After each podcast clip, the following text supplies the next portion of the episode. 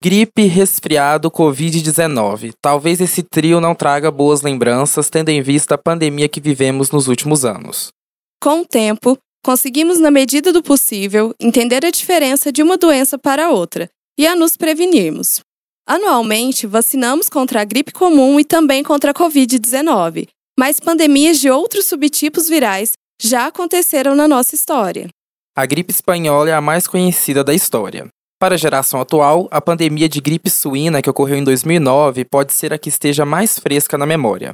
Na época, o governo federal fez uma campanha massiva e conseguiu controlar o surto. Existem ainda outros subtipos, como o da gripe aviária, tema do nosso episódio dessa semana. Ela é uma doença viral altamente contagiosa que afeta várias espécies de aves domésticas e silvestres e, ocasionalmente, mamíferos, incluindo os humanos.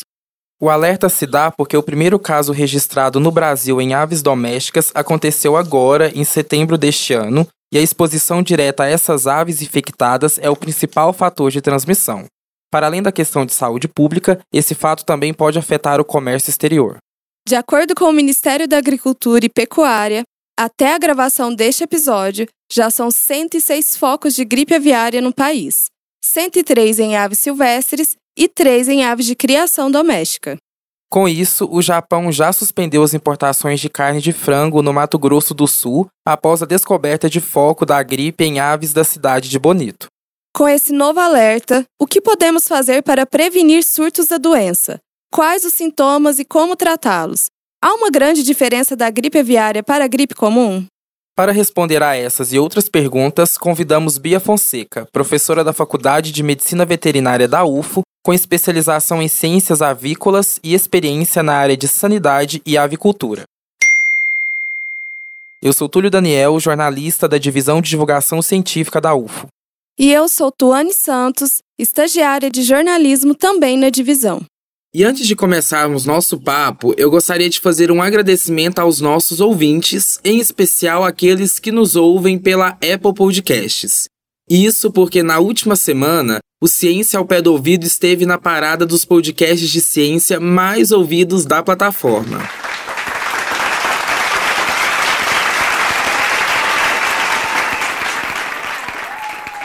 E isso só é possível graças a vocês ao Pé do Ouviders. E lembrando que também estamos disponíveis no Spotify, Amazon Music, Deezer, Google Podcasts e até no portal Comunica UFO. Ou seja, dá para ouvir a gente sem ter uma conta e, claro, de forma gratuita. Muito obrigado pela sua audiência. Aproveita, dá uma força pra gente e siga o Ciência ao Pé do Ouvido na sua plataforma de streaming favorita. Além disso, nos acompanhe nas redes sociais da UFO para não perder nenhuma novidade e no nosso X, antigo Twitter oficial, arroba ao pé do ouvido pode. E manda sua sugestão de tema, elogio, crítica e o que mais sentir vontade no nosso WhatsApp.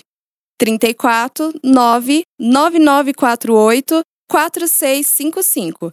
Mas tem que ser por áudio.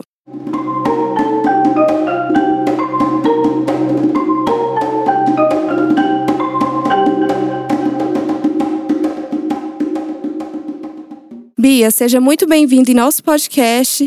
Para começar, gostaria que você se apresentasse e falasse um pouco da sua atuação. Eu trabalho na Faculdade de Medicina Veterinária, sou professora de ornitopatologia, que é a doença de aves, e de avicultura, que é quando a gente faz a criação das aves, principalmente as aves industriais. Antes de entrar para a vida acadêmica, eu trabalhei na Sadia, que hoje é a BRF, mas eu sempre gostei muito da área de pesquisa, né? Então hoje eu trabalho com aves, principalmente alternativo para antimicrobianos, com alguns patógenos de aves e também trabalho com o embrião de galinha como modelo experimental para teste humano e animal. Bia, explica pra gente, pros nossos ouvintes, o que é a gripe aviária e como que ela se diferencia das outras que a gente já conhece, como a gripe normal e a gripe suína. Gripe aviária, pela Organização Mundial da Saúde Animal, é a doença causada pelo vírus da influenza do tipo A, que leva uma letalidade de mais de 75% de aves dentro de um plantel e normalmente ela é causada, é, os subtipos hoje mais envolvidos são H5 e H7. Mas a principal característica dela, para ficar fácil, é que ela leva uma alta mortalidade. Bem, a gripe suína, ela chama gripe suína porque partiu de mutações no suíno, mas esse vírus, ele é uma recombinação de outros vírus, incluindo o vírus da gripe aviária. E a gripe humana, a gente não tem só o tipo A, a gente tem o tipo B envolvido também, mas é bom salientar que aquelas estirpes do tipo A que gosta de aves, ele gosta de aves. O que gosta de humano, gosta de humano. Então, a doença pode passar para o humano? Pode.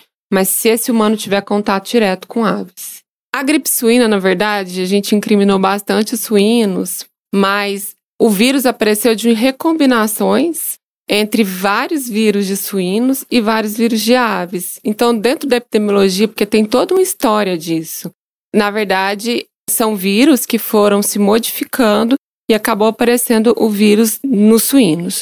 Os humanos, eles têm o vírus do tipo B, que não vão infectar as aves, mas eles também podem ficar doentes pelos vírus do tipo A.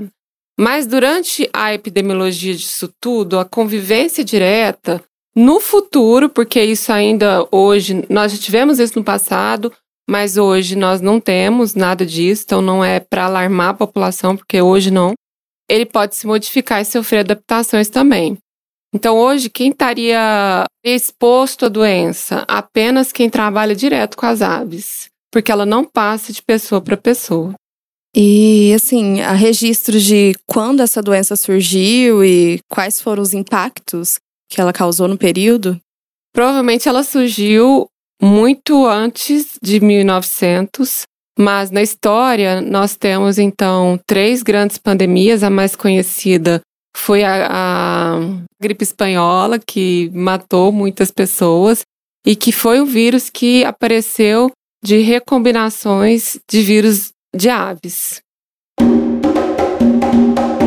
A gripe espanhola foi o nome que recebeu uma pandemia de vírus influenza que se espalhou pelo mundo entre 1918 e 1920. Apesar do nome, os historiadores e especialistas da área da saúde até hoje não sabem o local exato onde esse novo tipo de gripe surgiu. O nome veio pela forte divulgação da doença na imprensa espanhola. O surto aproveitou da Primeira Guerra Mundial e espalhou-se rapidamente pelo mundo, causando a morte de cerca de 50 milhões de pessoas, embora algumas estatísticas falem em até 100 milhões de mortos. Na época, o sistema de saúde brasileiro não era público e faltaram leitos e médicos. Já a gripe suína começou como um surto de H1N1 em 2009, no México. O surto logo evoluiu para epidemia e começou a se espalhar pelo mundo, atingindo sobretudo a América do Norte, a Europa e a Oceania. Em abril de 2009, a OMS classificou a epidemia como emergência de saúde pública de âmbito internacional, e dois meses depois, com a doença se espalhando por 75 países em todos os continentes, foi decretado estado de pandemia. No ano seguinte, por intermédio do SUS, os estados brasileiros receberam quase 2 milhões de kits para o tratamento da gripe, produzidos pela Fiocruz. Em março de 2010, o governo federal iniciou a campanha de vacinação e, em apenas três meses, utilizando as vacinas adquiridas e fabricadas pelo Instituto Butantan, o Brasil conseguiu vacinar 92 milhões de pessoas, 88% do público-alvo. O Brasil foi o país que mais vacinou em relação ao percentual da população total, 42%, índice superior ao registrado, por exemplo, nos Estados Unidos, que foi de 26%. Ele é muito mutável, né? Ela muda bastante, tanto por recombinação quanto por mutação. Então, a facilidade de recombinar com outros tipos de vírus facilita com que ela se modifique e ela passa por muitos processos de mutação. E as aves, elas também adoecem? Você falou que a transmissão não é de pessoa para pessoa. Como se dá a transmissão dessa doença, então? O que, que acontece? Nós temos um tipo de ave, que são as aves migratórias, que normalmente elas têm o vírus, mas elas são mais resistentes. Então elas não morrem com tanta facilidade.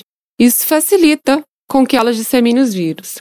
Só que quando ela entra em contato com a ave silvestre, ou com a ave de subsistência, ou com qualquer outra ave, aí sim a gente vai ter uma mortalidade aumentada. E isso é o maior risco que a gente tenta fazer uma vigilância para que essa doença não chegue nas aves domésticas. Quando um avicultor encontra né, uma ave infectada, quais são os procedimentos que geralmente eles precisam tomar? Primeiro, a gente tem que ver a definição de caso suspeito para a gripe aviária. Então, o que, que seria um caso suspeito? Quando você tem aves que estão com problema neurológico, quando você tem aves que está espirrando e morrendo muito, então tem que ter uma mortalidade muito grande. Ou quando você tem aves que morrem muito rápido, então tem muitas aves morrendo muito rápido num período de tempo curto. Por exemplo, 72 horas morreu muitas aves. Isso seria um caso suspeito. Quando ele encontra, a primeira coisa que eu aconselho é colocar algum equipamento para pegar essas aves, algum EPI, né? Tipo luva, máscara. E o correto não é transitar com essas aves, mas avisar para os órgãos oficiais, ou o Ministério da Agricultura, no caso de Minas Gerais, avisar o IMA. E essas aves elas passam por um procedimento rotineiro para detectar não só a gripe aviária, mas outras doenças? Como que funciona esse processo de criação? No caso de aves de subsistência, não. Essas aves de fundo de quintal, não. Mas as aves migratórias têm um trabalho intenso do Ministério junto com o IBAMA e junto com outros órgãos para fazer a coleta, para saber como que está a epidemiologia dessa doença já que elas vêm pelas aves migratórias. Uma dúvida que me surgiu: quais são os sinais que elas dão quando estão doentes? Porque você falou que morrem. Ela tem algum sinal assim que é perceptível? As migratórias e silvestres? Tanto elas quanto a, as de subsistência.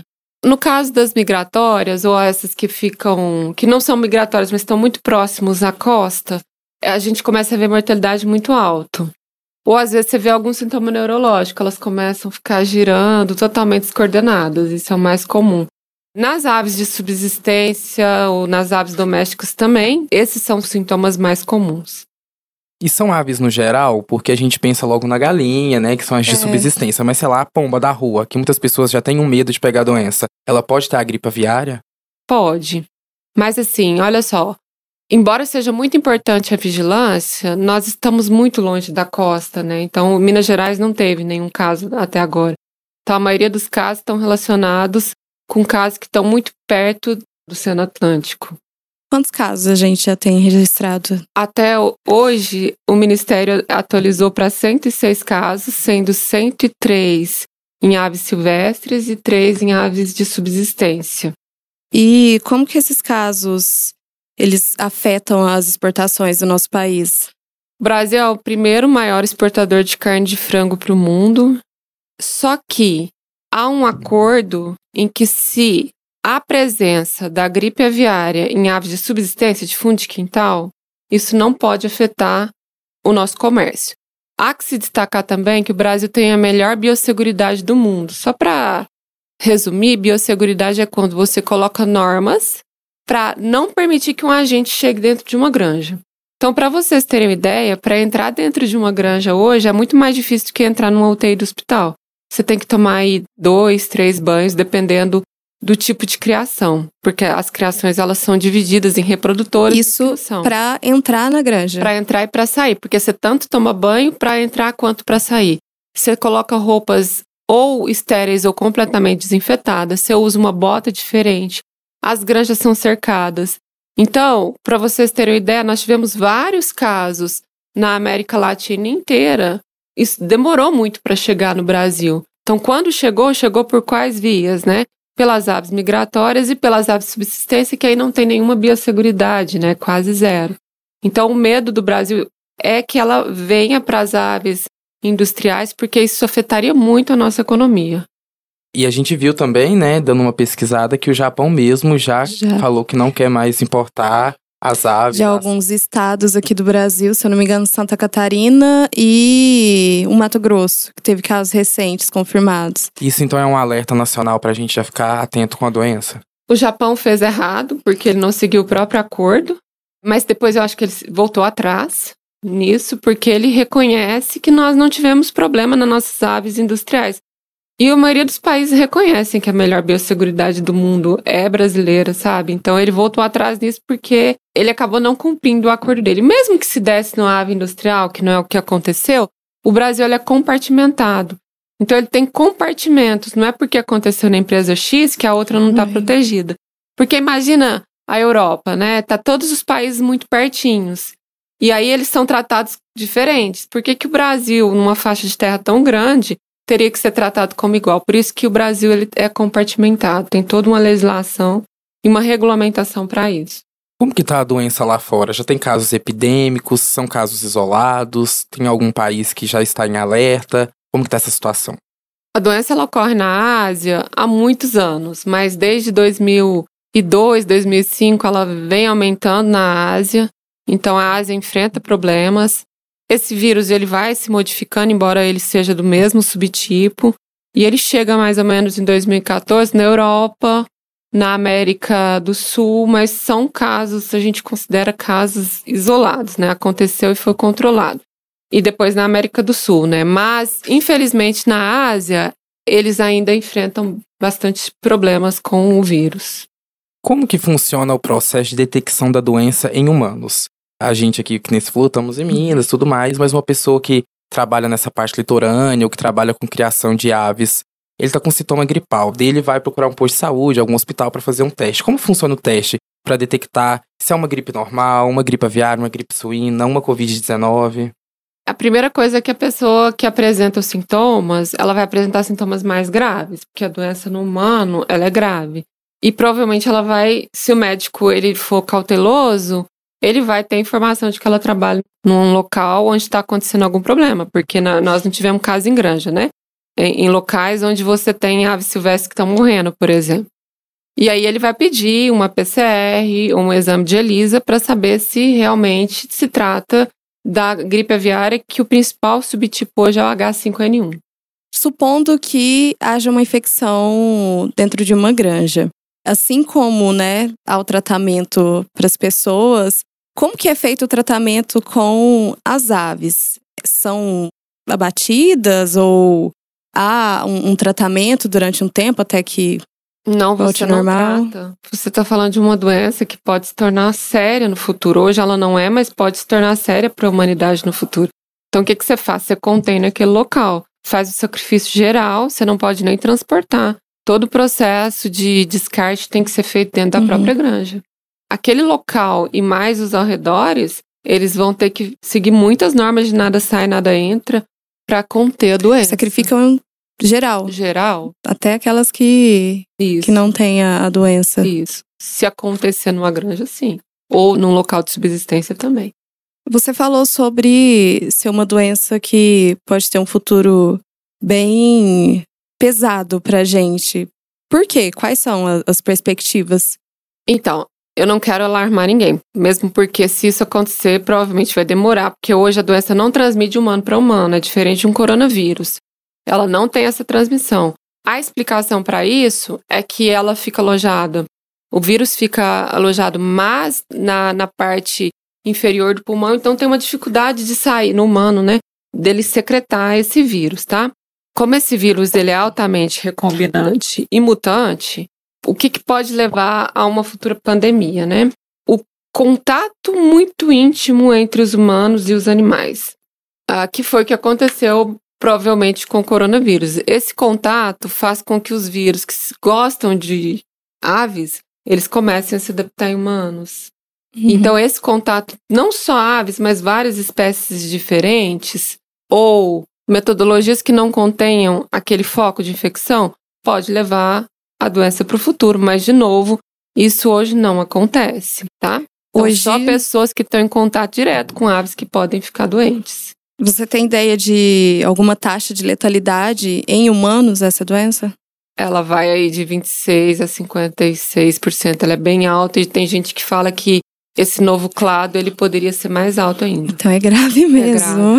É. Grave. é. E existe uma avaliação correta hoje, ou seja, pode ser que tenha pessoas que estejam morrendo ou já morreram de gripe aviária e não se sabe que foi por causa disso.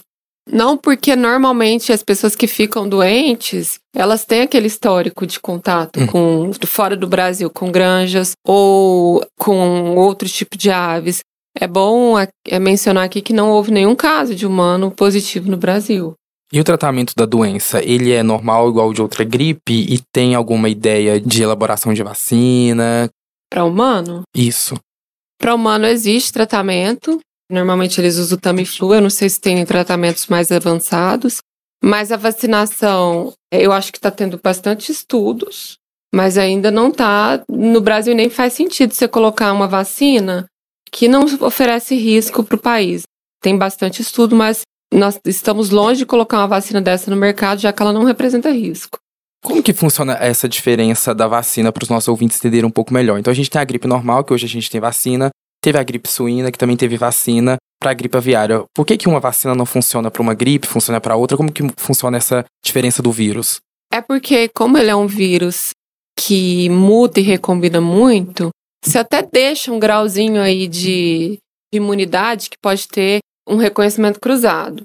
Mas, como ele muda muito, isso faz com que seja necessário outros artifícios do sistema imune para levar aquela resposta. Então, por isso que quase todo ano, pelo menos as vacinas, elas são atualizadas, as vacinas de humanos, né? É, e você acredita que precisam mudar algumas medidas ou ser revistas criadas em relação à, à doença hoje? Em termos de vigilância, o Brasil faz um papel excelente, tanto que a gente foi um dos últimos países a ter a doença. Os órgãos oficiais, tanto o IMA quanto o MAPA, eles são referência porque eles realmente trabalham seriamente.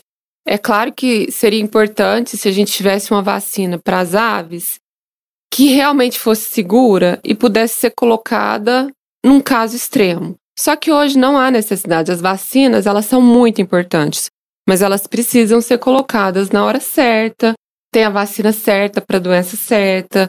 Então, nesse momento, a gente não pode pensar em vacina. Pode ser que torne o vírus mais forte. Bem isso. Então, tem a vacina certa no momento certo. Eu brinco que a vacina virou política, a vacina tem que ser técnica. Então, a vacina, ela funciona, ela é necessária, então a gente vai aplicar. Ela não é necessária, isso pode piorar um cenário. E essa relação do homem com o animal é meio complexa quando a gente pensa em doença, né? Então teve a gripe suína, teve a questão da Covid. Como que funciona esse manejo com animais no geral? E por que, que essas doenças acabam passando para os humanos? Sejam doenças que a gente pega de animais de grande porte, uma vaca, ou animais silvestres, macacos, morcegos. Tem várias doenças que são zoonoses porque os receptores dos humanos e aqueles receptores ou aquelas proteínas ou outras uh, substâncias nos vírus e nas bactérias, elas podem ser reconhecidas por vários animais, né? Mas alguns não. Como eu te falei, no caso do vírus da gripe aviária, ele prefere a ave, mas ele pode se adaptar. Então, como que ocorrem essas mutações? À medida que o homem vem pegando o espaço dos animais, então fica muito fácil essa proximidade ou fauna diferente. Então, você tem animais que são da Índia, junto com animais que são do Brasil, junto com os humanos, mas esses animais eles não são domésticos, eles são animais selvagens. Toda vez que um patógeno ele ultrapassa o limite de um hospedeiro, ele pode ficar muito mais patogênico. Então, assim, é muito culpa do ser humano. Inclusive com a questão do meio ambiente, né? Que a gente vai cada vez mais entrando em áreas que não são nossas. E a gente sempre pensa no humano, mas o humano também passa a doença para os animais, né? Você tem alguns exemplos que você pode citar e como o animal lida com essa doença e o próprio ser humano tem tratamentos para os animais de quando uma doença humana vai para eles? Sim, por exemplo, a salmonela é um exemplo. Os humanos podem passar salmonela para os animais e vice-versa. Então, esse é um exemplo muito importante, que é uma das maiores causas de gastroenterite no mundo. Existem outras doenças que são transmitidas pelas aves que nós podemos ser? Além da salmonela? Isso. Ah, existem várias doenças que podem ser transmitidas. E além da gripe também. E além da gripe Isso. também. A, é a, a, a Campylobacter, alguns casos de Escherichia coli. Então, tem várias doenças que o humano pode transmitir, tanto porque ele se infecta, como ele pode funcionar como veículo. Por exemplo, existe uma doença que me, chama micoplasma. Ela não é uma zoonose, mas o humano ele pode funcionar como veículo. Às vezes a mão suja, cabelo, ele pode passar a doença para os animais. Por isso a questão do banho nas granjas é tão importante. E algumas dessas doenças que as aves podem transmitir para o ser humano, elas estão no nosso meio, mas sem nenhum cuidado ainda, nenhuma restrição. Como, por exemplo, nenhuma restrição é que ela existe e a gente convive com ela. Isso. A salmonela é um exemplo. Só que a salmonela, ela, embora ela seja uma doença muito importante, aqui na, na América Latina, os países em desenvolvimento, normalmente ela não causa tantos problemas. A gente parece que é mais resistente a ela. Só que a gente é um país exportador, né? Uhum. Então a gente tem que conter essa doença, porque nos países desenvolvidos eles realmente têm bastante problema com essa doença. Bia, existe alguma maneira de quem cria as galinhas, né, em casa, as aves, que elas possam evitar o contágio? O que eu indico para o pessoal que cria aves em casa é primeiro imaginar que se você precisa de situações de higiene, os animais também precisam. Então, primeiro, colocar as aves num local higiênico, cercar essas aves para que elas não tenham contato com outras aves. Então, isso já previne bastante. Tem algumas vacinas no mercado que não é para gripe, mas pode vacinar essas aves, né? Mesmo não sendo para gripe, ajuda na saúde delas. E se vê aves moribundas, com problemas no sistema nervoso, espirrando e morrendo muito rapidamente, avisar os órgãos oficiais. Quais são os órgãos? Aqui em Minas Gerais a gente avisa para o IMA. É bem fácil de sim. vocês entrarem na internet e avisar para eles. Como a professora Bia disse, o Instituto Mineiro de Agropecuária, o IMA, pode ser contatado em casos de suspeitas de gripe aviária. O telefone para Uberlândia é 34 3212 0429. Acessando o site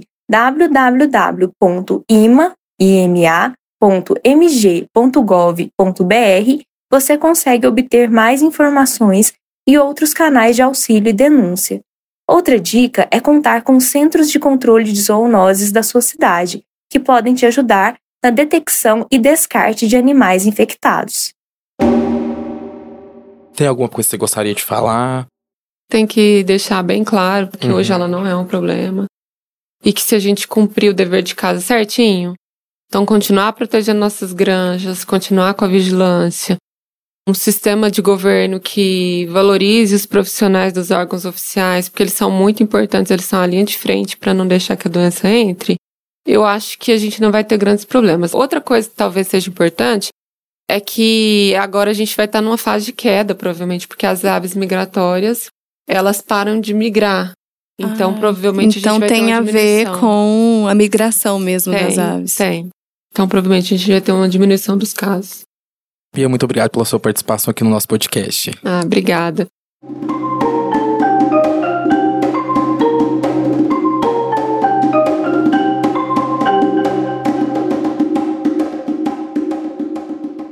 Bom, pessoal, esse é o momento em que você que segue o Ciência ao Pé do Ouvido nos avalia. Se você nos ouve pelo Spotify, deixamos uma caixinha aqui embaixo. Conta nela pra gente o que acharam do episódio e se já haviam pensado nessa questão da gripe aviária. A gente lê tudo. E segue a gente nas redes sociais para acessar os outros conteúdos que preparamos para vocês. Estamos no Twitter e, claro, nas redes sociais oficiais da UFO. As arrobas você encontra aqui na descrição. Gostou desse episódio? Quer perguntar algo, mandar um recado ou indicação pra gente? É só mandar um áudio pro nosso WhatsApp. Nosso número é 349 9948 4655. Repetindo, 99948 4655. Muito obrigada por nos ouvir até aqui. Até semana que vem. Tchau, tchau. O Ciência ao Pé do Ouvido é o podcast da Divisão de Divulgação Científica da DIRCO, a Diretoria de Comunicação Social da Universidade Federal de Uberlândia. A supervisão do roteiro e inserções são por conta da jornalista Dielen Borges, que também é editora de conteúdo do podcast. Apresentação, produção e entrevista desse episódio foram feitas por mim, Tuane Santos, estagiária de jornalismo na Divisão de Divulgação Científica da UFO, e pelo Túlio Daniel, jornalista também na divisão. A comunicação imagética foi feita pela Tamires Dantas, estagiária de design. A divulgação nas mídias sociais está comigo, Túlio, que sou editor de ciência nas redes sociais da UFO e editor de produção do podcast. A principal transição sonora é composição do percussionista Eduardo Fraga Túlio, que é pesquisador e professor de música aqui na UFO. A captação de áudio foi feita por Yuri Ganda, edição, montagem e finalização são do Márcio Gama. A direção de comunicação social da UFO é da jornalista e pesquisadora Renata Neiva. O Ciência ao Pé do Ouvido tem apoio da Fundação de Amparo à Pesquisa do Estado de Minas Gerais, a FAPEMIG. Voltamos na próxima terça-feira. Até mais.